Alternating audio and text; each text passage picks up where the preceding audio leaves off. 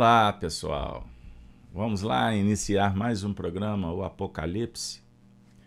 Por Honório, é isso aí.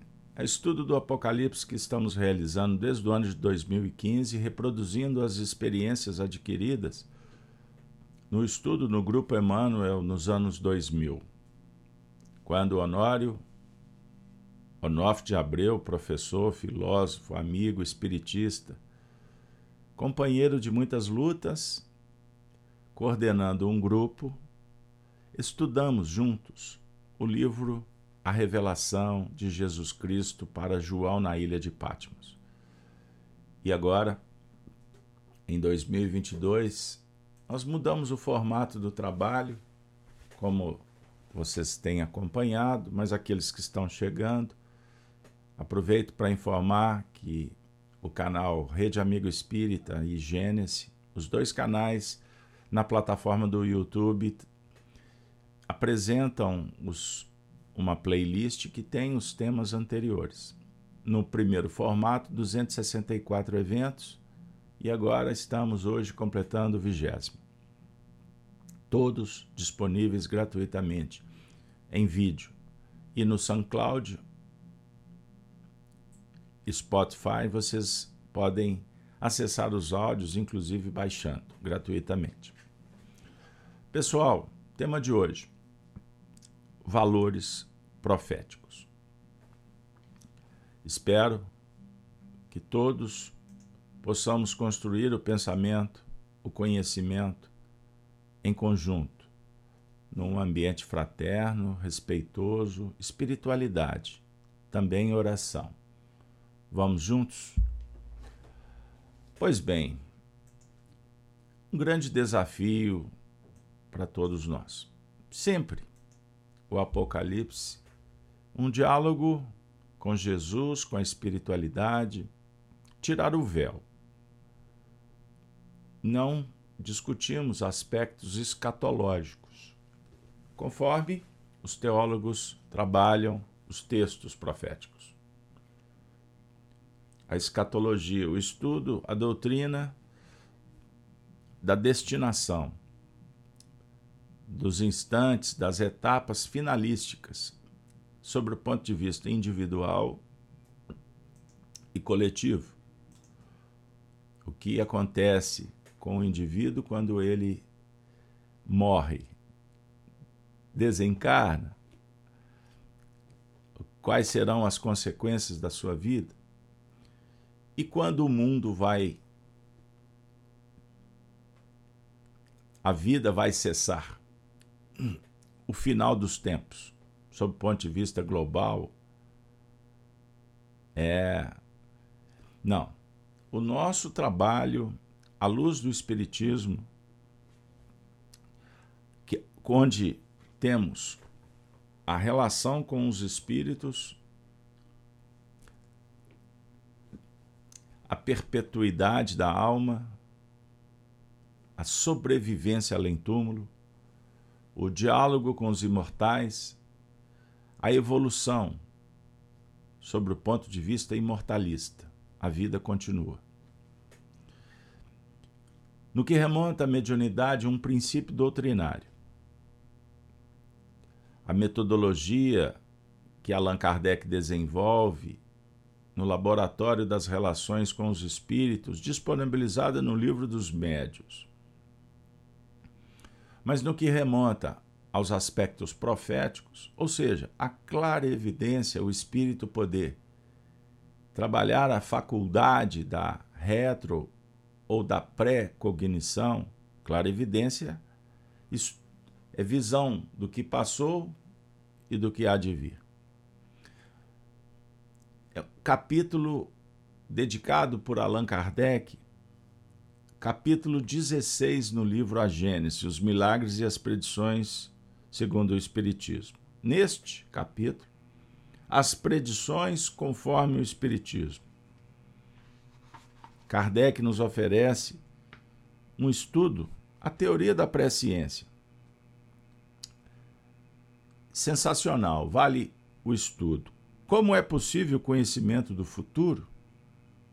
Assim, Kardec inicia esse capítulo. E ele vai desenvolvendo os aspectos fundamentais dessa faculdade extraordinária, essa ciência tratada no mundo espiritual como uma possibilidade de estudar, prevendo, organizando, planejando o futuro, que começamos a escrever no presente de Deus, no aqui e no agora.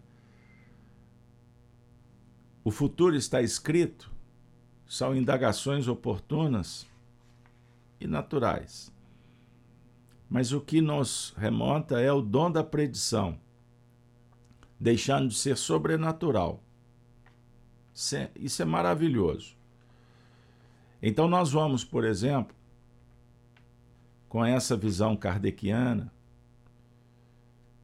observar que a humanidade contemporânea tem os seus profetas como a humanidade, as gerações pregressas. Ele diz assim: mais de um escritor, poeta, literário, historiador ou filósofo pressentiu em seus escritos a marcha do futuro ou a marcha futura dos acontecimentos que se vêm realizar atualmente. Essa aptidão tem frequentemente, sem dúvida, a retidão do julgamento que deduz as consequências lógicas do presente. Mas frequentemente também ela é o resultado de uma clarevidência especial, inconsciente ou de uma inspiração externa. O que os homens fizerem em vida, podem fazê-lo com mais forte razão e maior exatidão no estado de espíritos, quando sua visão espiritual não fica obscurecida pela matéria. A definir que nós, os homens, podemos podemos sim ver o futuro. Os planos divinos. Tendo no livre-arbítrio a faculdade, a possibilidade de modificar a partir das percepções que obtemos do que está escrito, o que pode acontecer, Podemos mudar um plano, um projeto, face a um alerta? Tire as suas conclusões. Esse assunto movimenta curiosidade do, da humanidade ao longo dos milênios. Vale lembrar que o Antigo Testamento, a cultura hebraica, é pródica de médiums de profecias. O Novo Testamento também, com Jesus, quando diversas vezes ele aponta acontecimentos futuros. Posterior ao, ao advento do cristianismo, muitos médiums, profetas, transitaram pelo mundo, alertando quanto aos acontecimentos. Então, hoje, é mais do que. É, é muito tranquilo constatar a veracidade. Embora falsos profetas também sempre perpassaram nos mercados do mundo. Então, o grande lance é discernir o falso Cristo e o falso profetismo. Principalmente quando a visão do futuro, o homem tenta materializar com os acontecimentos da atualidade. É diferente quando se constata o que ficou pelo caminho. Os avisos e as consequências quando o homem não observou os sinais dos céus. Nós vivemos um momento apocalíptico em qual sentido? Muitos médios vão ficar fazendo previsões do futuro. Não. O momento de tirar o véu, buscar o conhecimento, estudando as leis divinas e naturais para tirar as deduções naturais, oportunas e qualificando a vida, seguimos na direção do futuro que nos espera, a destinação da perfeição. Então, o tema de hoje, ele é muito, muito importante e eu espero de coração que os valores proféticos possam representar é, mudanças, novos conhecimentos e que a nossa vida possa estar com Cristo, com objetivando a vivência do Evangelho, a proposta do Senhor. Beleza, pessoal? É isso aí.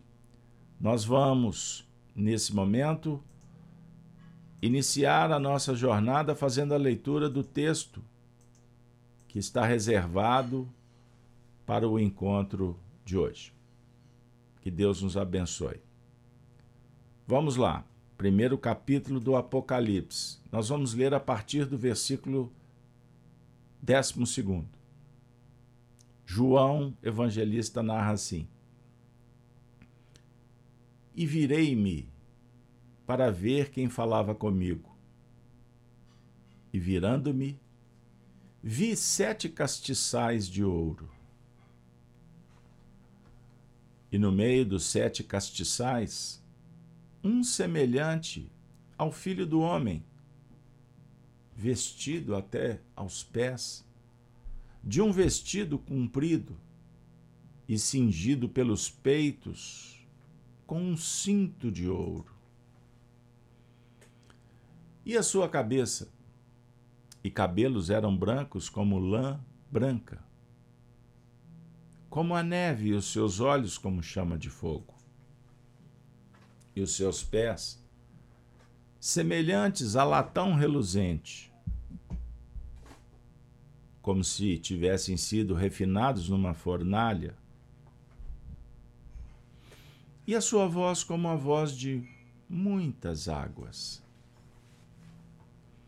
E ele tinha na sua destra sete estrelas, e da sua boca saía uma aguda espada de dois fios, e o seu rosto era como o sol, quando, na sua força, resplandece. E eu, quando o vi, caí a seus pés como um morto. E ele pôs sobre mim a sua destra, dizendo-me: não temas. Eu sou o primeiro e o último. E o que vi, e o que vivo, desculpe. E fui morto. Mas eis aqui estou vivo para todo sempre. Amém. E tenho as chaves da morte e do inferno. Versículo de hoje. Escreve as coisas que tens visto, e as que são, e as que depois destas hão de acontecer. E para a próxima semana, o mistério das sete estrelas que vistes na minha destra, e dos sete castiçais de ouro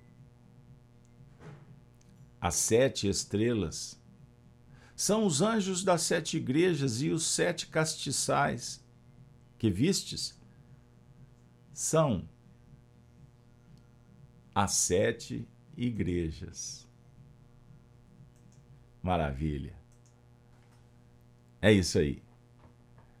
Então, vamos rapidamente recordar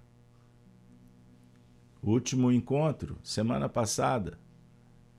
E o que vivo e fui morto, mas eis que aqui estou vivo para todo sempre. Amém. E tenho as chaves da morte e do inferno. Maravilha, hein, pessoal? É isso aí. Então, nós vamos agora iniciar o nosso encontro fazendo aquela recapitulação rápida. O nosso tema, as, chaves da morte e do inferno. Vocês se recordam quando trouxemos o Honório comentando as chaves como recursos que favorecem a abertura dos portais, das possibilidades. Lembrando que o Espiritismo, numa afirmativa kardeciana, é uma chave. É a chave que faltava para compreendermos os ensinos do Cristo. E pelo fato de não possuí-la, a humanidade adulterou, interpretou equivocadamente os ensinos do Senhor, toda a sua doutrina baseada no futuro, no amor, na perfeição, na preexistência da alma pós-túmulo, processo evolutivo, as reencarnações, a mediunidade, enfim, a ciência que estudaria as leis morais que estão gravadas na consciência, conforme aprendemos na questão 621 da obra espírita, o livro dos espíritos. Todos somos essências divinas, luz. E possuímos um código de leis, código de leis morais. E que à medida em que vamos despertando, desenvolvendo as faculdades, nós vamos concebendo a vida dentro de nós mesmos. A relação do ser com o divino, a definir que antes que o homem fosse criado,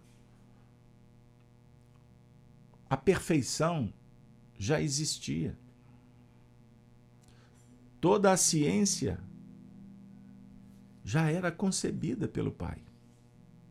A definir que nós, homens, com a matéria, lidando com os objetos, com as coisas, com as pessoas, vamos libertando a partir da concepção de uma verdade que está dentro de cada um, a verdade que está no universo. Isso é maravilhoso. Então, chaves para abrir o entendimento. É isso aí, pessoal. Então, agora vamos partir para a segunda parte do nosso evento, a interpretação de hoje. O versículo, vamos reler? Escreve as coisas que tem visto, e as que são, e as que depois destas hão de acontecer. Vamos trazer o Honório Onofre de Abreu. Comentando o trecho. Escreve as coisas que tem visto. Ele disse: O registro nítido para o autoconhecimento da realidade que vemos. O ato de vermos não implica em que aquilo que vemos efetivamente é a verdade. Então, importante que tenhamos uma visão que não seja uma visão dimensionada na ótica pessoal. Porque nós temos facilidade de decodificar o nosso plano de observação na nossa conceituação na moldura dos nossos próprios reflexos, de nossos próprios interesses. Então notamos que o mesmo elemento, na mesma linha de referência, poderá ter várias interpretações, em que cada um dá o dimensionamento compatível com o que é a soma de valores na sua própria intimidade. Cada um vê o importante. Para que essa visão seja sempre cada vez mais o reflexo da realidade. Às vezes, vemos uma coisa e a situação é outra. Por exemplo, no caso da mãe que tinha dois filhos e um deles estava acamado e o outro não. Ela pede aos espíritos para auxiliarem o que estava doente. Mas ao analisar a situação, eles percebem que o mais necessitado era o que não estava adoecido, em função das tentações a que estava cedendo. O que se encontra paralisado estava reajustando a sua evolução. E o outro estava em perigo de ceder às complicações. Temos reflexos que exercem uma tônica na nossa personalidade, que são os fatos arquivados dentro de nós. Por isso temos que ter a capacidade observadora para não apenas ver o que está fora, mas principalmente perceber pelos reflexos o que está dentro. Na medida em que vemos os registros internos, mudamos o prisma da nossa observação. A nossa ótica vai tendo um direcionamento diferente. E temos como promover o processo educacional ou reeducativo que estamos tentando implementar para a renovação espiritual. Sem autoobservação, o processo de nos conhecermos se torna ineficiente pois aquele que não aprendeu a se auto-observar vai sendo levado pela correnteza aos impactos nas pedras das correntes.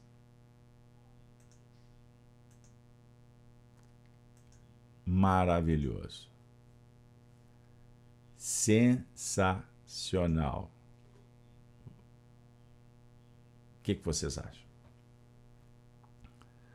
Observemos como o nosso querido Honório tem um, uma didática muito especial para nos ajudar nesses estudos.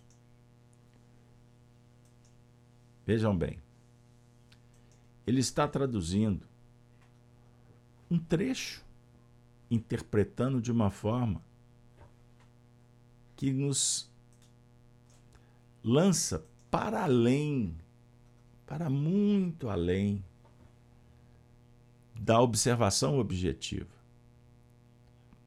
do sensório, dos registros visuais, ou do tato, do faladar, da audição, da visão, enfim, ele nos projeta para a percepção mediúnica intuitiva. Então, quando ele trabalha a ideia, vejam bem, que o registro nítido para o autoconhecimento da realidade que vemos, ele exige muito esforço. E não ficarmos apenas interessados em ver com os olhos. Porque nós veremos apenas um ângulo, apenas uma faceta. E nos movimentando sempre com a tendência a ter uma visão pautada nos sentimentos egóicos, no interesse pessoal. Descuidados que existem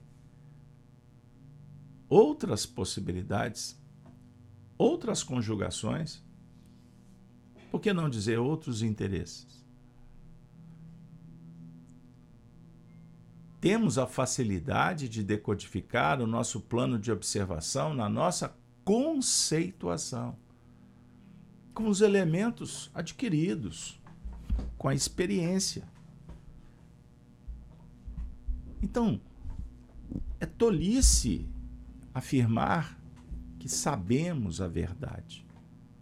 A verdade, nós adquirimos um conhecimento e ele é importante para nos movimentarmos.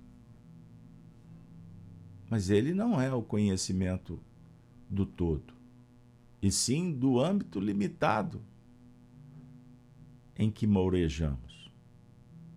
Nós trabalhamos dentro do campo da, de um campo que é a nossa mente. Por isso, em filosofia, somos chamados a conhecer o nosso universo interior para investir e ampliar em busca da perfeição, da verdade soberana em Deus. Mas para que isso aconteça, é necessário operar em busca da auto autorização divina, adquirindo autoridade pessoal, que não é só o conhecimento que dá, mas a sabedoria, autoridade espiritual, irradiação, competência, qualidade, nobreza. Então, dialogando com os amigos nos canais da Rede Amiga Espírita e no canal Gênesis, o Apocalipse vai tirando um véu, descortinando um pouco da luz interior que temos em potencial e que precisa de ser demonstrada, apresentada. Não se pode esconder uma cidade edificada sobre o monte, disse Jesus depois de ensinar que vós sois a luz do mundo. Olha que, que maravilha. Então, Carlos Magalhães, o Valdir, a Ana, a Enilda, a Núzia, todos que estão aí no chat,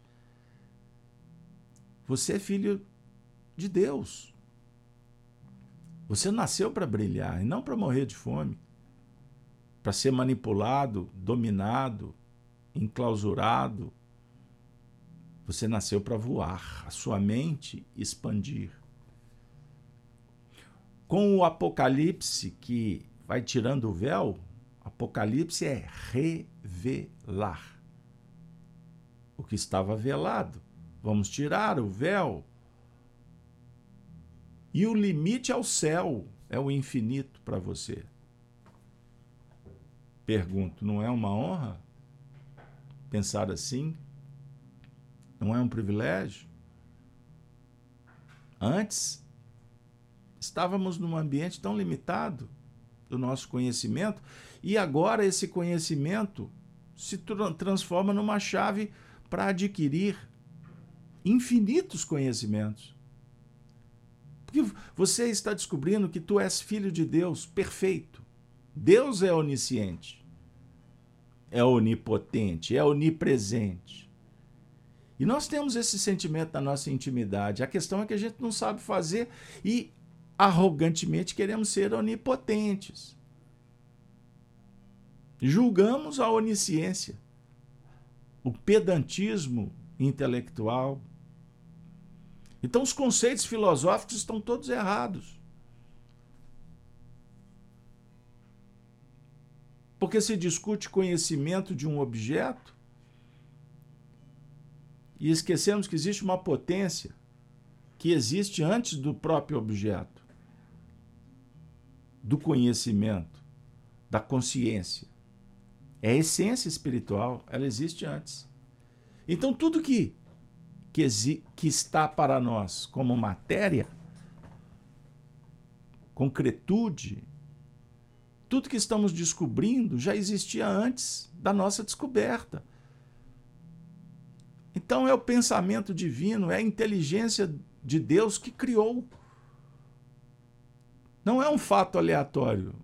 Nós não estamos lidando com um universo apenas de consequências, existem causas.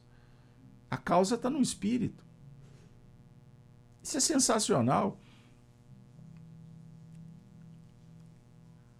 O universo aritmético, equacionado, mas um universo filosófico, porque para que hajam leis, equações, métrica, medição, peso, existe uma inteligência que elaborou tudo isso. Percebam. Então, nós estamos descobrindo a vida, muitas vezes impulsionados pela dor, pela necessidade de superar as mazelas, os limites. Por isso a humanidade desenvolveu o que a gente conhece como ciência. A ciência foi criada para vencer o mal, vencer o limite, vencer a treva, trazer o que? Bem-estar. E a ideia se propaga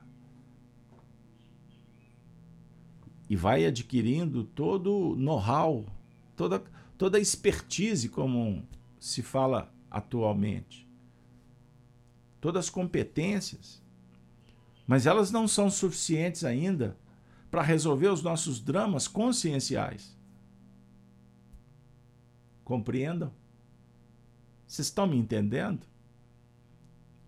Porque nós estamos trabalhando para resolver de uma forma importante, e assim tem que ser, as nossas questões de sobrevivência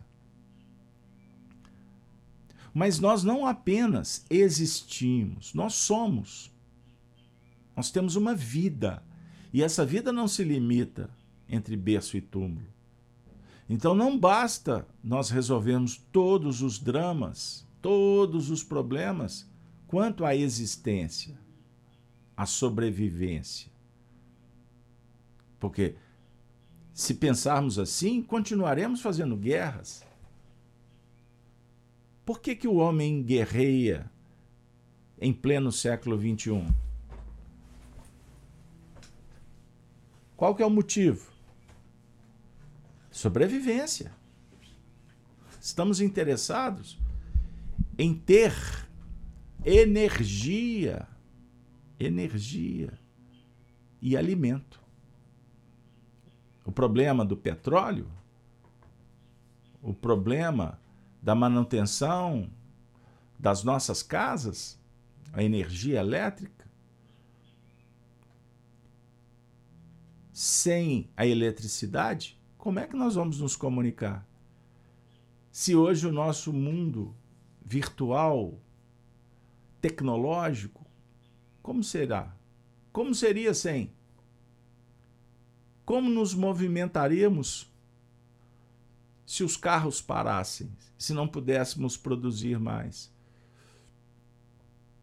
E como alimentaríamos mais de 8 bilhões? Entendam?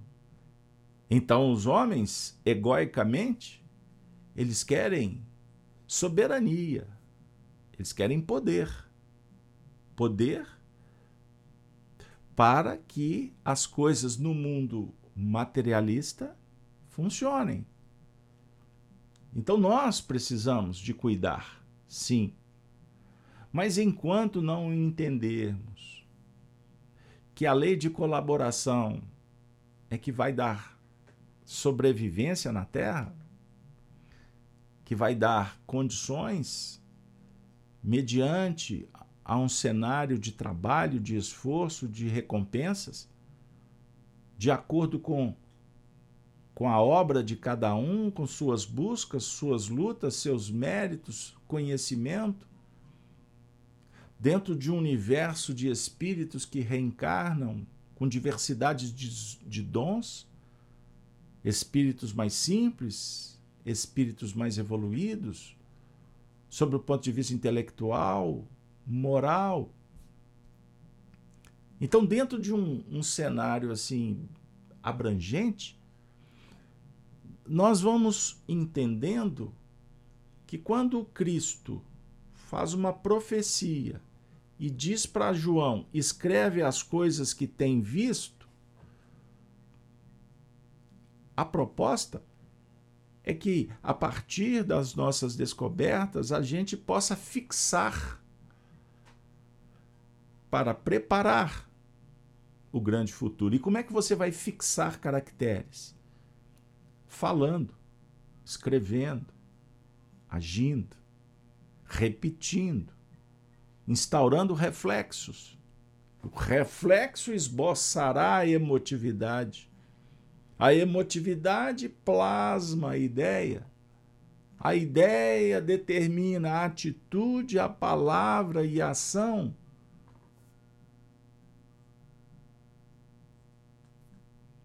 Percebam?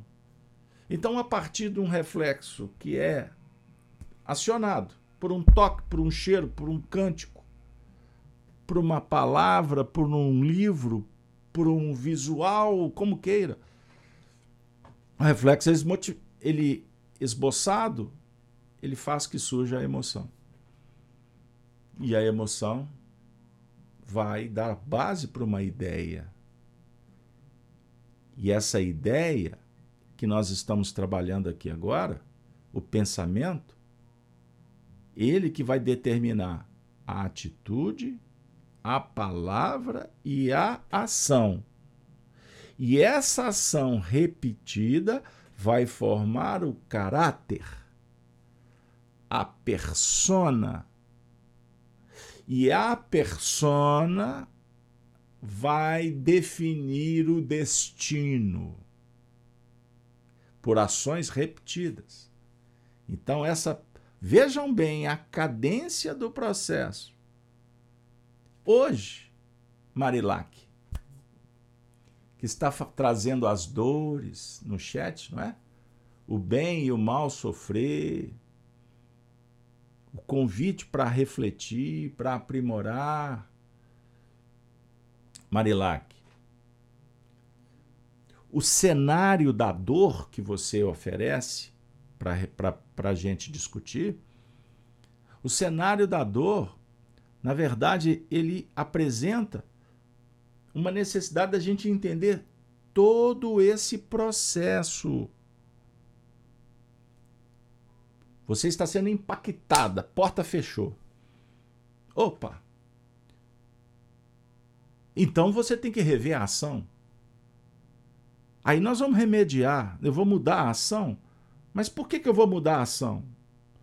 Bom, então veja bem: a ação antes teve a atitude, antes da atitude teve a palavra, antes da palavra teve a ideia, antes da ideia teve a emoção. E antes da emoção teve o reflexo. Você vai conseguir mudar o reflexo que está no seu psiquismo? Não. Reflexo está lá. É uma experiência. Você não muda reflexo. Você vai mudar a emoção? Você vai lutar com as emoções. Então veja: reflexo, emotividade, a ideia. Então nós estamos sendo chamados por Jesus com a chave que Kardec te oferece para começar a mudar a ideia. Como é que você vai mudar a ideia? Ah, vocês já viram falar do batismo? João Batista? Ontem foi 24 de junho, dia de João Batista. Batista, o batismo representa a mudança mental. No grego, metanoia. Isso é um tema muito explorado no livro Sabedoria do Evangelho de Carlos Torres Pastorino. Sensacional. Metanoia. João Batista propõe a mudança aqui na mente, para você produzir novas ideias. E essas ideias vão determinar atitude, palavra e ação. E essa ação repetida, ela vai instaurar novos reflexos. Ela vai transformar os reflexos antigos. Então você não briga com você mesmo. Você não vai destruir o seu ego ou sentimentos egóicos. Não se sinta culpado. Não alimente o medo, a culpa. Não, não, não, não. Passa para frente. Vira a página. Ah, não tinha pensado. Então vamos sentir? Jesus está dizendo assim: seja um novo homem. Vinde a mim. Vinde a mim. Aí ele te coloca no colo. Olha que sensacional. Aí ele fala assim: olha, tem de bom ânimo. Bola para frente, você é luz. É raio, estrela e luar, conforme a música. Hein? Você é luz. É raio, estrela. Sensacional. Então, você é filho de Deus. Então, sinta isso. Não seja apenas informado pela religião externa. Espiritismo não é religião externa, embora os homens adotem assim. O Espiritismo é a religião do coração, é estudo da vida. Percebam isso, gente. O Espiritismo diz assim: vamos ver a vida não pelo interesse pessoal, egóico, mas pelo, pelo bem comum, pela prática da virtude.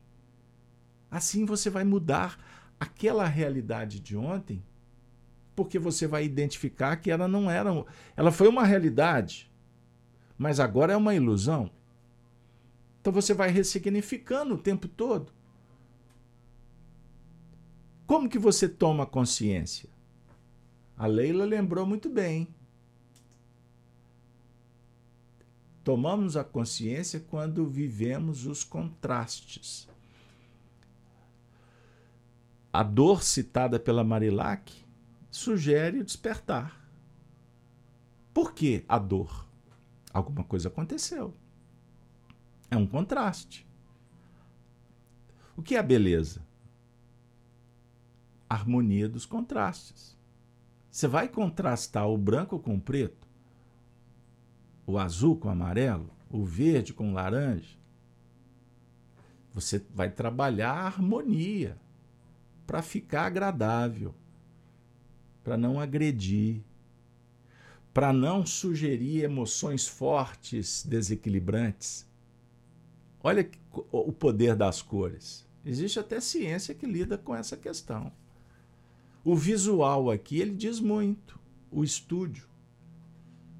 Esse estúdio aqui tem um recado didático para quem observa. Esse banner, Apocalipse, qual que é a ideia? Muitos vêm aqui esperando um espetáculo, Muitos vão para o Espiritismo e querem ficar fazendo profecia. Olha o que, que andam fazendo com o Chico Xavier. Ele virou profeta. E um profeta imparável, incansável. Todo dia tem uma novidade do Chico Xavier. Todo dia. Eu brinco que tem uma sociedade secreta extremamente criativa. É verdade. Clube das vantagens pessoais. Aí vão imputando coisas completamente sem lógica doutrinária e sem dialogar com quem foi realmente Francisco Cândido Xavier. O homem amor, cuidadoso, criterioso, discreto e que não tinha o poder de saber tudo. Ele sabia dentro do que era possível, do que os espíritos revelavam, e quando ele anunciava uma coisinha que podia acontecer, não era para causar abalo, medo, desconfiança. O Chico um dia falou para as irmãs que Eles amavam as novelas radiofônicas. Um dia o nosso rádio vai mostrar imagens. Que isso, Chico? Perceberam? Lúdico. Maravilhoso. Sensacional. Meu Deus, que mediunidade! Hoje você está diante de quantas telas? Isso causou desconforto? Medo? A Geisa está perguntando, mas por que ele não pode ser um profeta? Minha filha, minha amiga, querida irmã, muito oportuna a sua pergunta. Você pode ser uma profeta? Eu posso ser um profeta? Nós estamos estudando aqui que é uma ciência. Todos possamos, podemos. Mas o profetismo, para ele ter elementos que conferem credibilidade, ele tem que ser moral. A definir que o profeta apresenta-se como um fruto de uma árvore bendita, que oferece alimento, amparo, consolo, solução, calma, remédio. Quando o profetismo é espetaculoso, sensacionalista, interesseiro, que credibilidade, que respaldo. E outra coisa, o futuro é abstrato, é subjetivo. Então, quando profecias datam, é um esforço sobre-humano de encaixar para se dizer poderoso. Quantas bestas do Apocalipse já surgiram na história humana? Um líder complicado é a besta, chegou no final do mundo, dos tempos. Quem não afirmara que aqueles líderes do século XX não representavam o próprio o próprio dragão na terra ia destruir tudo? Compreenderam, minha filha? É o mesmo que dizer que a besta do Apocalipse é o líder lá daquela região do planeta, agora, no século XXI. E que tudo vai acabar, vai ter uma guerra. Quantas guerras foram previstas e o planeta não acabou? Vocês estão entendendo? Aí existe um esforço da profecia para dizer que tantos por cento da humanidade vai sumir, vai ser abduzido, vai ter bomba atômica. Vocês estão entendendo? O que, que é falso profetismo? Mas está escrito. Nas, nos textos bíblicos do Apocalipse, por exemplo, que a besta, o dragão, iria surgir do mar. Se espalharia poder, treva, guerra no mundo inteiro. O dragão vestido de vermelho. Hoje, ele não se encontra dentro dos lares? Em toda a sociedade, nas nações, até aquelas que em tese estavam protegidas contra o dragão? Ele colocou tapete vermelho para os seus representantes, deu poder, e eles estão em todos os setores da administração pública, das nações. Pergunto para vocês: é ou não, ou não é uma profecia? E naquele período do dragão, filhos contra pais, mães contra filhos, irmãos contra irmãos, o amor se esfriaria não ficaria pedra sobre pedra. Veja como que as coisas estão acontecendo no mundo. Não foi uma profecia? Mas para acabar com tudo? Não é para acabar com tudo. É um processo de mudanças. Então, Geisa, não adianta querer criar uma condição profética por interesses mundanos. É isso aí. Agora, os impactos, as consequências, face às escolhas, nós estudamos e constatamos, sob o âmbito pessoal como também coletivo. Qual é o, qual é o preço que a humanidade paga hoje? O materialismo. Isso é preço. Porque, porque na verdade, os valores que nos importam são os amoedados. Então paga-se um preço. Agora, valor moral, ele nos oferece os recursos para superar esse alto preço. É a consciência, é o, é o despertar. Mas para isso você precisa tirar o véu e entender, voltando para o horizonte interno, que precisa de ser descortinado, que nós temos que começar a ter tranquilidade, conhecimento e mudar a nós mesmos. Ah, estão vendo como que o assunto é extraordinário? O Honório deu um exemplo sensacional quando ele trouxe a mãe, que tinha dois filhos, um na cama, doente, paralítico, e o outro. Ela faz a oração pedindo para o que estava na cama.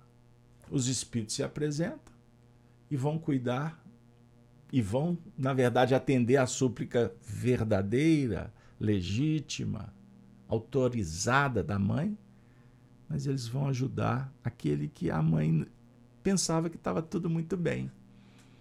Mas era quem estava na zona de conflito, porque o outro estava impedido. Compreenderam? Perceberam? Então é isso. Vamos passar adiante, porque hoje o assunto tomou uma dimensão aqui muito especial. Bom, então nós trabalhamos. Escreve as coisas que tem visto. Então escrever é fixar. Anota aí, pessoal. Agora o trecho. E as que são. Escreve as coisas que tem visto e as que são. Como que o Honório interpretou?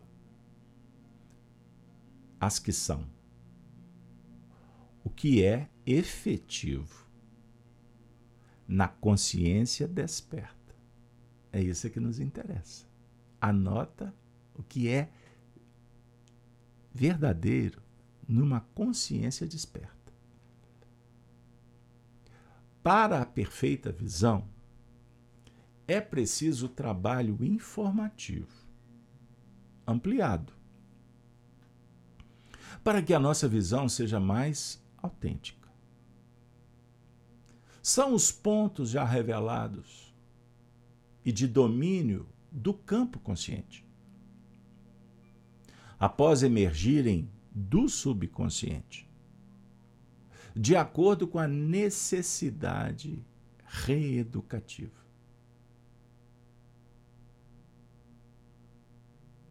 Então, observe que maravilha. O que já está bem claro para a consciência desperta, para os valores que importam.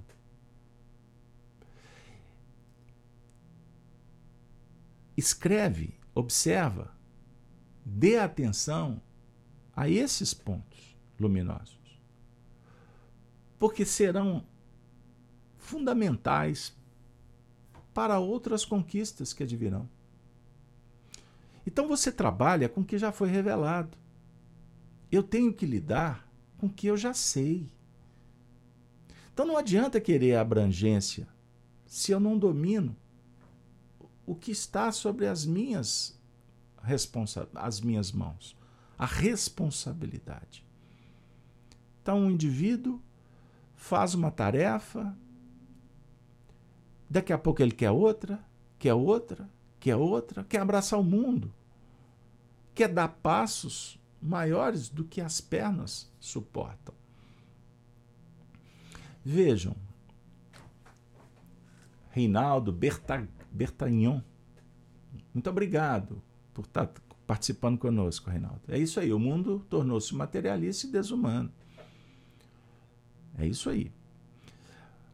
Vamos refletir o seguinte: dentro dessa visão do mundo materialista, o nosso sistema é, escolástico ele impõe que um aluno incha de conhecimento, que na verdade informação. Porque o conhecimento verdadeiro é aquele que nós mergulhamos nos horizontes filosóficos, informativos e aplicativos. Pois sem a vivência, sem a repetição, não se atinge um conhecimento perfeito daquele objeto, daquele tema. Observem isso. Então nós recebemos uma mega chuva de informações para processar. Para se adquirir esse conhecimento de profundidade, é necessário tenhamos inteligência para concatenar os elementos que nós já possuímos. Entendam bem.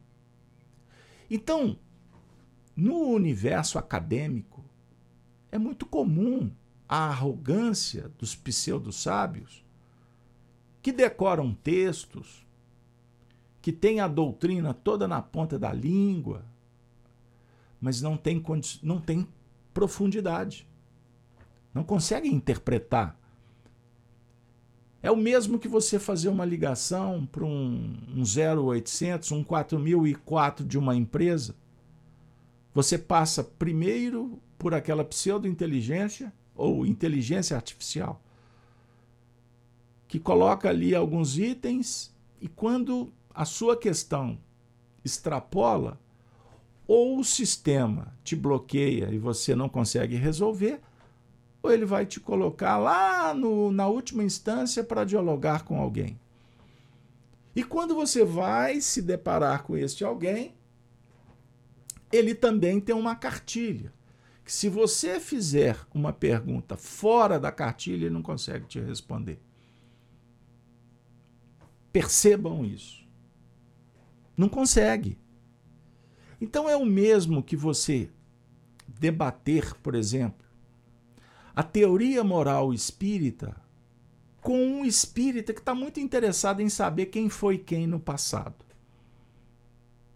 Com aquele espírita que adora o fenômeno da comunicação dos espíritos. É muito bom para dialogar com o espírito sofredor.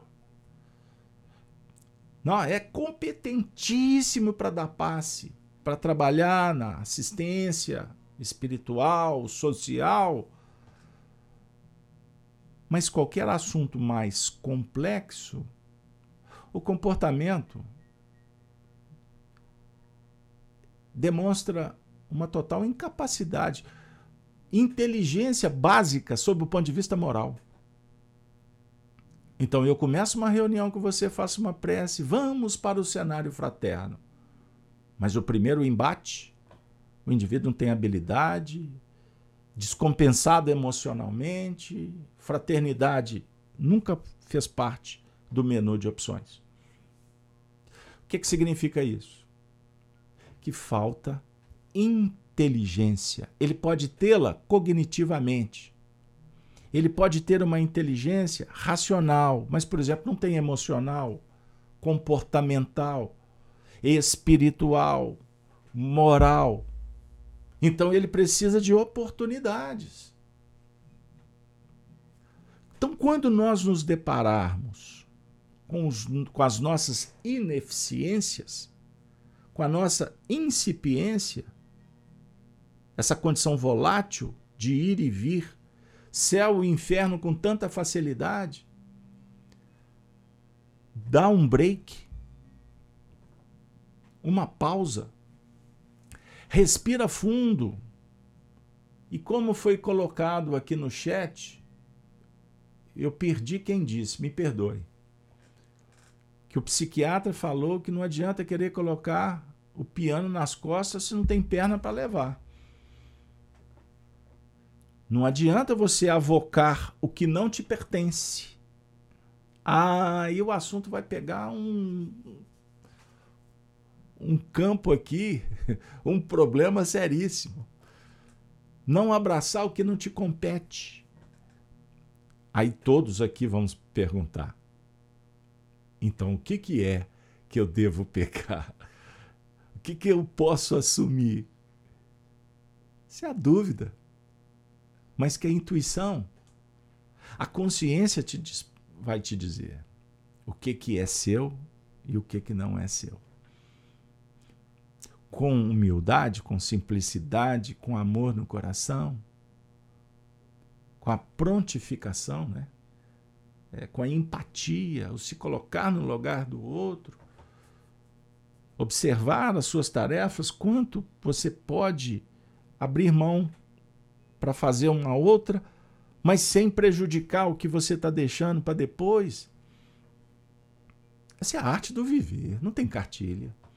Alguém chegar para você e falar: olha, tira o chapéu, dê um tchau e siga em frente. Porque essa descoberta é sua. O aprendizado é seu. A escolha e a resposta te pertencem. Então vá adiante. O Honório está dizendo: trabalha com o que você já sabe, com o que você pode.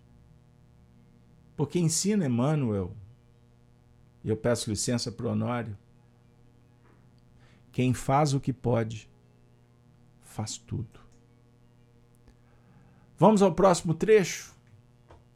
Escreve as coisas que tem visto e as que são e as que depois destas hão de acontecer. São os esboços do superconsciente, as projeções idealísticas em materialização. É o que está começando a tomar corpo, forma. E em corporificando, ou na corporificação é que substituirão as que são já, já vistas por nós, que é a proposta de elevação. São os valores do superconsciente. São os valores proféticos. Viu, Geisa? Agora é a profecia que te importa, que mais me interessa. Profetizar ver, desejar, querer e fazer por onde acontecer. Captaram? A profecia sempre antecede a culminância dos fatos. Antes de vivenciarmos espontaneamente o amor, nós profetizamos. Então, a profecia é a antessala da legítima conquista. O Honório deu um exemplo. Quando dizemos assim, eu ainda vou ter paciência, ainda vou ter paz, ainda vou conseguir ler um livro, pelo menos um por mês ou um de dois em dois meses, estamos profetizando. O Honório tinha uma dica muito especial no campo da simplicidade. O indivíduo não lê, porque não se propôs. Os pontos internos em estado latente. Ele circula de modo concreto, no meio desses castiçais e destas estrelas. mostrando que ele está definindo normas de ação no bem, de ação equilibrante, de ação de crescimento. Agora, nesta hora, nós observamos que não para, é constante. Nós não temos um processo de evolução globalizada nós podemos receber muitas informações que tangem um plano globalizado, abrangente. Mas a evolução se dá de modo departamentalizado. O que, que significa isso? De modo departamentalizado. A gente vai trabalhando etapas por etapas. Vejam bem que maravilha. Nós vamos caminhando gradativamente. Nós vamos identificando, descortinando, agindo, trabalhando em cada momento com os recursos possíveis. Entendam isso. Isso é sensacional, pessoal. Podermos olhar para frente, ver a luz e, ao mesmo tempo, sentindo reconfortados, sentindo acolhidos no bem, motivados nas ações. Olha que maravilha ir construindo o nosso destino com simplicidade, de uma forma é, equilibrada, gradativa,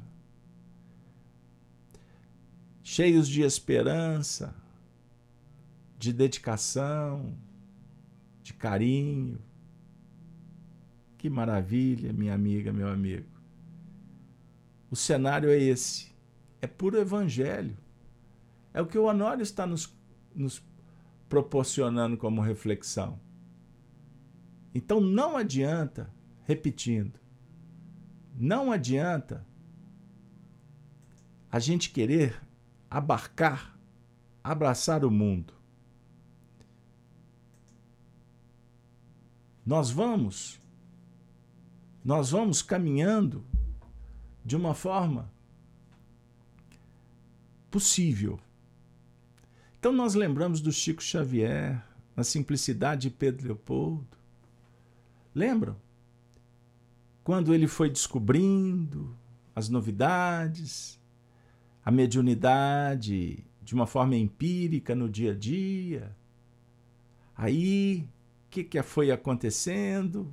As cortinas foram sendo retiradas e ele foi se deparando com a proposta dos benfeitores e tudo foi acontecendo.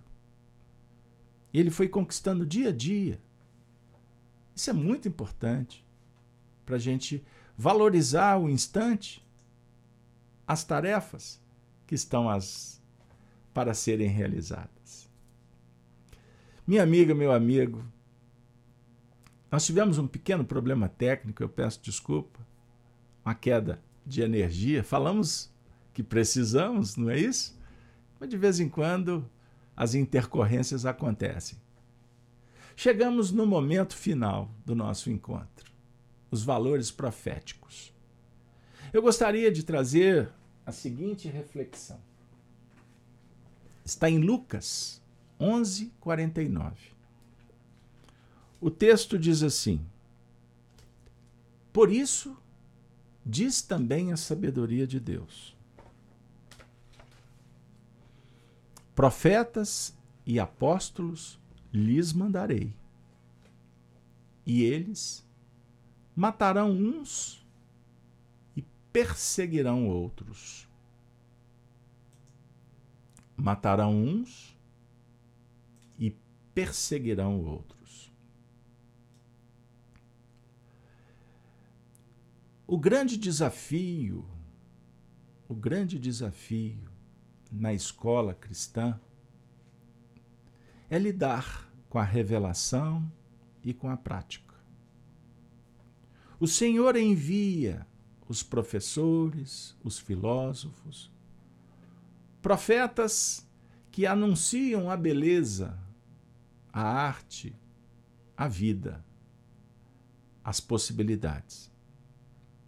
Depois da escola, temos que sair para entender essas profecias no dia a dia. É assim em todo o cenário da vida humana. No que remonta às questões de ordem moral, né, que lidamos com a lei divina e natural da natureza, ou seja, as leis físicas. Lidamos com a lei natural do nosso corpo, a nossa fisiologia. Sensacional. Mas vamos também lidar com as leis morais. Então temos a ciência da psicologia espiritual que trata dos temas. Lidamos também com a lei divina e natural da realidade da preexistência da alma, que é um mundo moral. Então, o cristão que opera no mundo, ele trabalha lidando com todas essas leis. No que remonta o Evangelho, a doutrina espírita, a profecia no campo da evolução moral é o tema central. Então, um profeta é o discípulo que vai sendo chamado para ver a sua destinação, a perfeição. Gravitar em torno da unidade divina, ensina Paulo de Tarso. Vocês estão lembrados da questão 1009 do Livro dos Espíritos? Gravitar em torno da unidade divina. Pois bem, minha amiga, meu amigo, para subir a montanha, as aquisições imorredoras, nós temos que ter conhecimento. Conhecimento e definir objetivos. Naturalmente, rascunhar um projeto, preparar para chegarmos, cumprindo as metas, viver os ciclos, cada etapa e sua importância. Então, superar os limites egóicos é o grande desafio do cristão. E não é fácil. E o texto, quando analisado sobre a ótica interna, virtude, sabedoria, bondade, beleza, nós temos dentro de nós um inimigo a ser vencido: os sentimentos egóicos, as personas as subpersonalidades, os reflexos, os hábitos, o livro que nós escrevemos na vida. E para continuar a marcha, o passado grita e tenta impedir. Faz de tudo. Citamos o materialismo no ambiente social, que se enraizou com muitas doutrinas, que insistem em afastar o homem dele mesmo e do próximo, tentando dissolver, destruir, enegrecer o passado, remover, deletar tradições, culturas, famílias. Por isso é muito comum nos dias atuais você perguntar para um jovem o nome do bisavô dele e ele não saber responder. Alguns não sabem nem o nome dos tios, dos tios biológicos, a definir que a cultura ela foi destruída com todos os argumentos ditos normais, modernos. Mas, na verdade, quando você destrói a história, a gente perde a perspectiva, a referência. Essa geração que está sendo formada agora ela precisa de orientação e de orientadores convictos que estão interessados em mudar a eles mesmos, no caso, nós mesmos, para termos autoridade sobre o ponto de vista exemplificador dos conceitos, dos valores que nós acreditamos. Então, para que a gente possa ter uma sociedade mais cristianizada, o primeiro cristão que deve ser modelado somos nós mesmos. E as nossas ações hão de modelar, de exemplificar, de inspirar, de irradiar para outros comportamentos. Vivemos uma era de polarizações, de intolerância, de violência declarada, de uma desorganização social que começa pelas próprias lideranças que não, não respeitam nem as suas cadeiras, nem os cargos que ocupam. Então o caos se instaurou. Então, como cristãos, podemos trabalhar? Uma vez que o cenário complexo, confuso, estranho, o mal impera, no nosso país, os criminosos são favorecidos, enquanto as vítimas penalizadas. Não é isso que a gente está vendo por aí? O povo sofre e os seus líderes cada vez com mais privilégios e, e fazem de tudo para voltar, para manter poder. Como trabalhar cristãos? Sabendo que profetas e apóstolos o Senhor envia. E as adversidades, o mundo, matarão uns e perseguirão outros. Vejam o que fazem com as religiões a ortodoxia, as ditaduras, tirando o direito de liberdade do culto, das opções, das escolhas. As pessoas não podem nem se manifestar. O direito à censura. E como lidar, então, com os valores morais? Com tantos adversários? Eu não quero pessoalizá-los. O nosso projeto apocalíptico é trabalhar em nível impessoal. Então, essas dúvidas, o médium incompreendido, o cristão em família perseguido,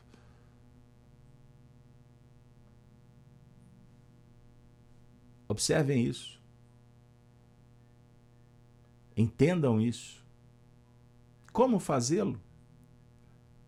Uma vez que nós estamos, inclusive, enganados pelas próprias informações,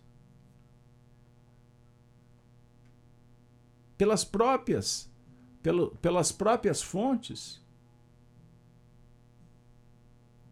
pelas próprias manifestações. O que antes julgávamos segurança, orientação, hoje, falta de credibilidade. Percebam bem. Então eu não quero, com isso, nesse momento, criar um painel que possa aprisionar, mas elucidar quanto às tarefas que nos competem, no despertar da consciência. Voltarmos os olhos para a luz, termos a coragem de selecionar o que não nos atende mais. Desliga a televisão não assista mais aquele noticiário. As redes sociais te emburrecem? Elas te manipulam? Cinco minutos é suficiente para te deprimir? Para sugerir intolerância? Assim há manifestação no WhatsApp? Descola. Desconecta. Busque uma fonte boa.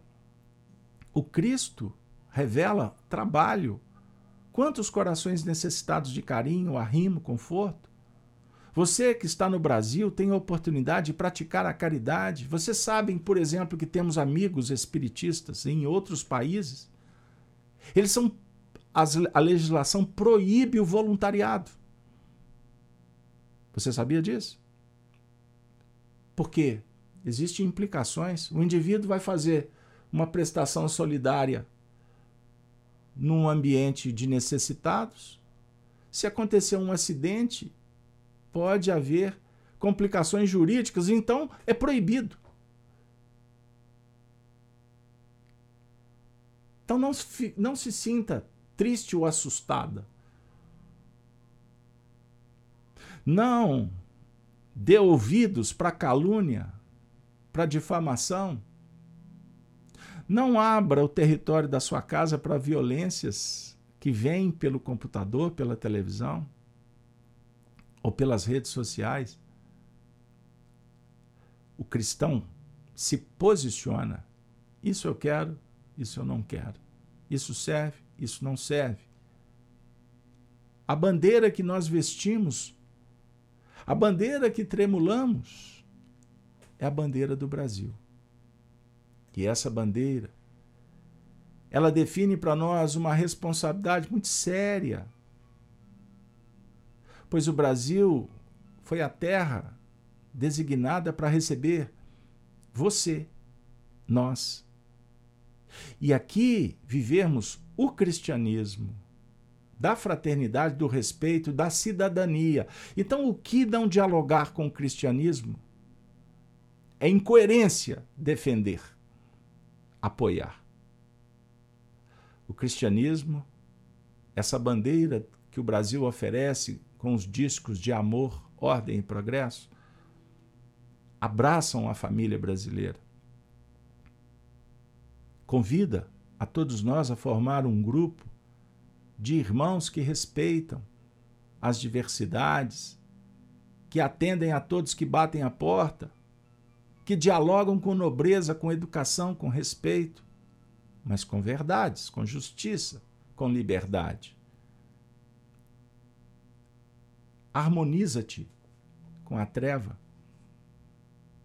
Emmanuel, chegando no nosso espaço virtual, nos conclama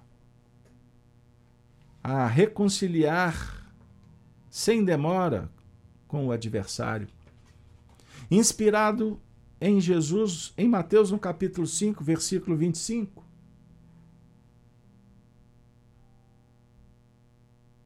Diante dos inimigos, preservemos a própria serenidade. Reconciliar-se alguém com os adversários nos preceitos do Cristo é reconhecer-lhes, acima de tudo, o direito de opinião.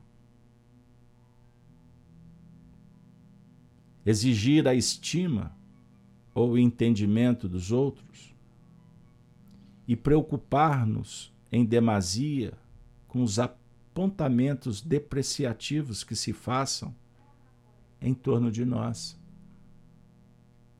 Será perder tempo valioso quando nos constitui sadio dever garantir a nós próprios tranquilidade de consciência.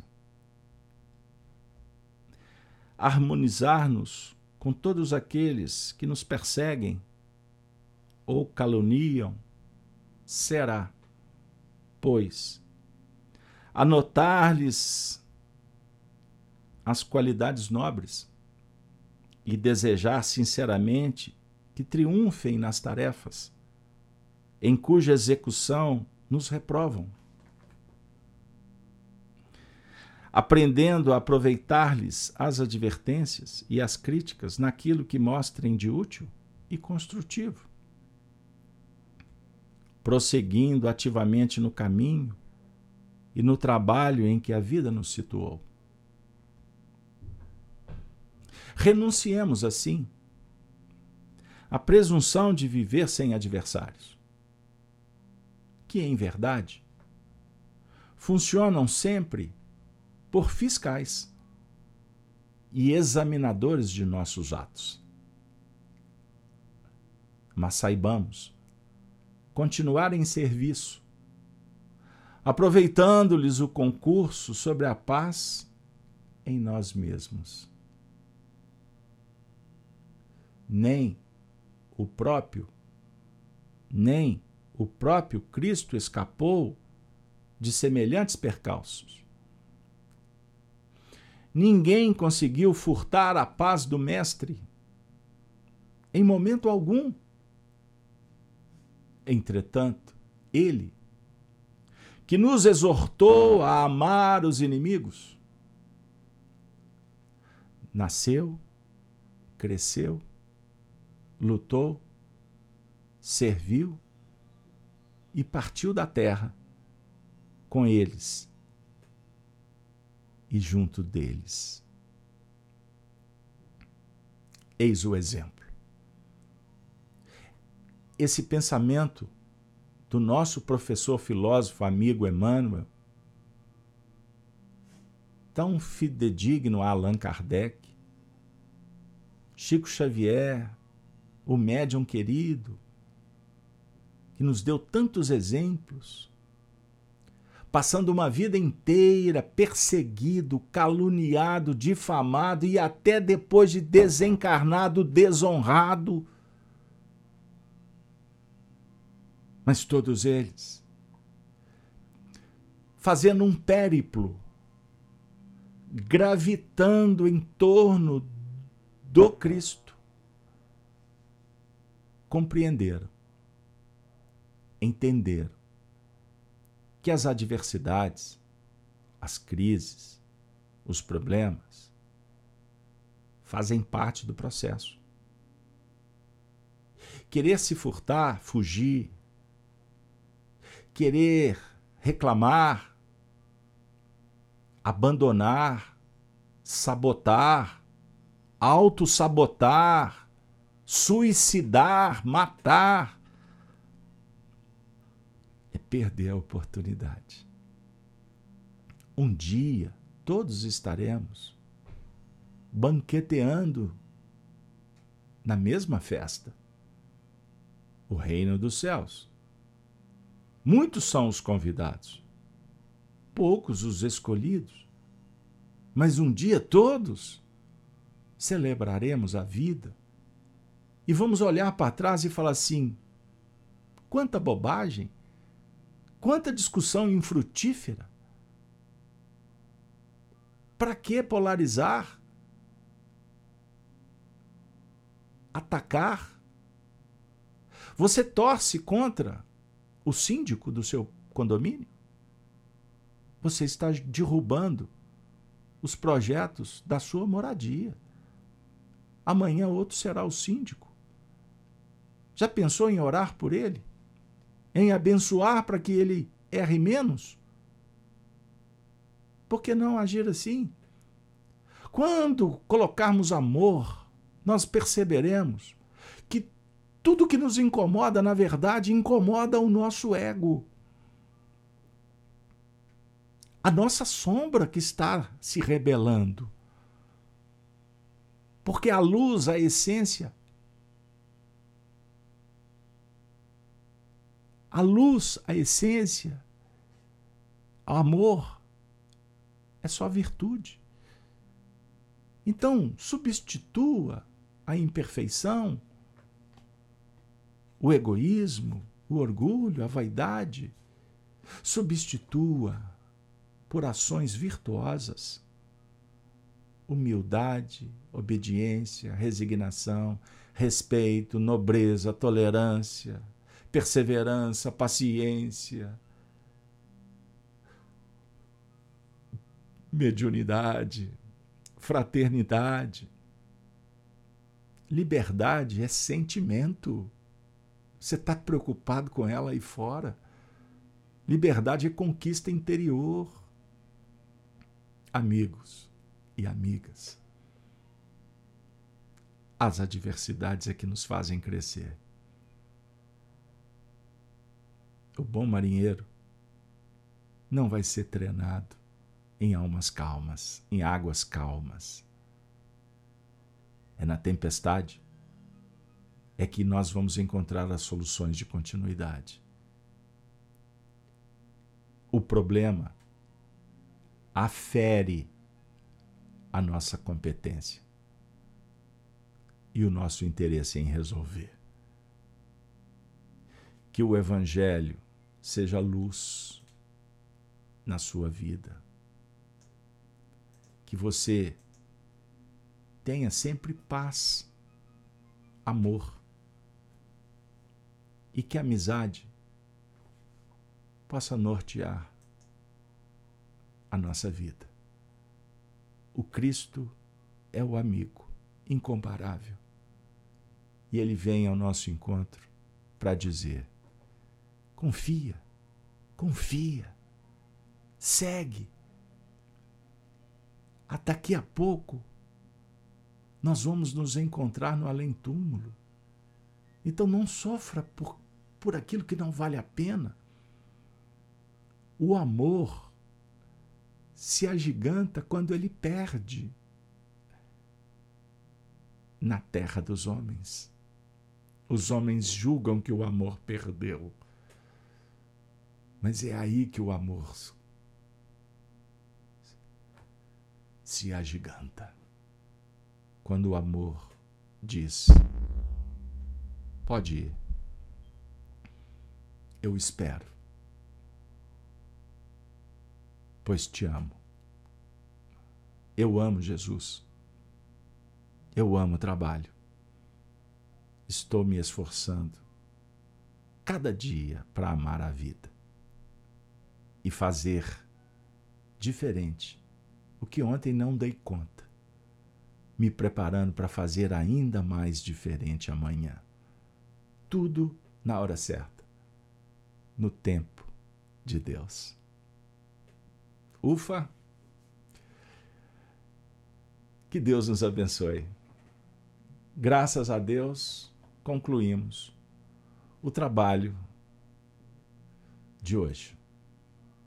Espero que a mensagem Apocalipse por Honório tenha tido valia para você, como para nós. Nesse momento tão importante, repito, nesse momento que convidamos a todos para orar, orar, orar por uma vida, uma vida cada vez mais pródiga. Das Minas Gerais, endereçamos um abraço carinhoso, fraterno. Não se esqueça, lutar, lutar, lutar com Jesus. Esse é o nosso ideal. Bora lá? Chegamos ao fim. Na próxima semana, convido vocês a estar conosco vamos trabalhar com o tema o mistério do Apocalipse. Base, o versículo vigésimo, último deste capítulo primeiro, que nos deu tantas oportunidades de aprendizado. E eu confesso, o que mais valorizo nesse encontro é a amizade que estamos fazendo. Pois amigos Vamos juntos construir um mundo melhor. É isso aí. Vamos encerrar com a saudação dos cristãos dos primeiros tempos. Ave Cristo. Um ótimo, um maravilhoso final de semana para todos. Descansem bastante, divirtam-se em família, mas também preparem pois a semana vai se abrir com muitas possibilidades. Estudos na casa de Kardec, Evangelho todas as manhãs às sete horas, no canal Gênesis, as lives da noite e as tarefas em família, na sociedade e no âmbito profissional. Muita coisa boa está por vir. Acredite. Eu acredito. Valeu, pessoal.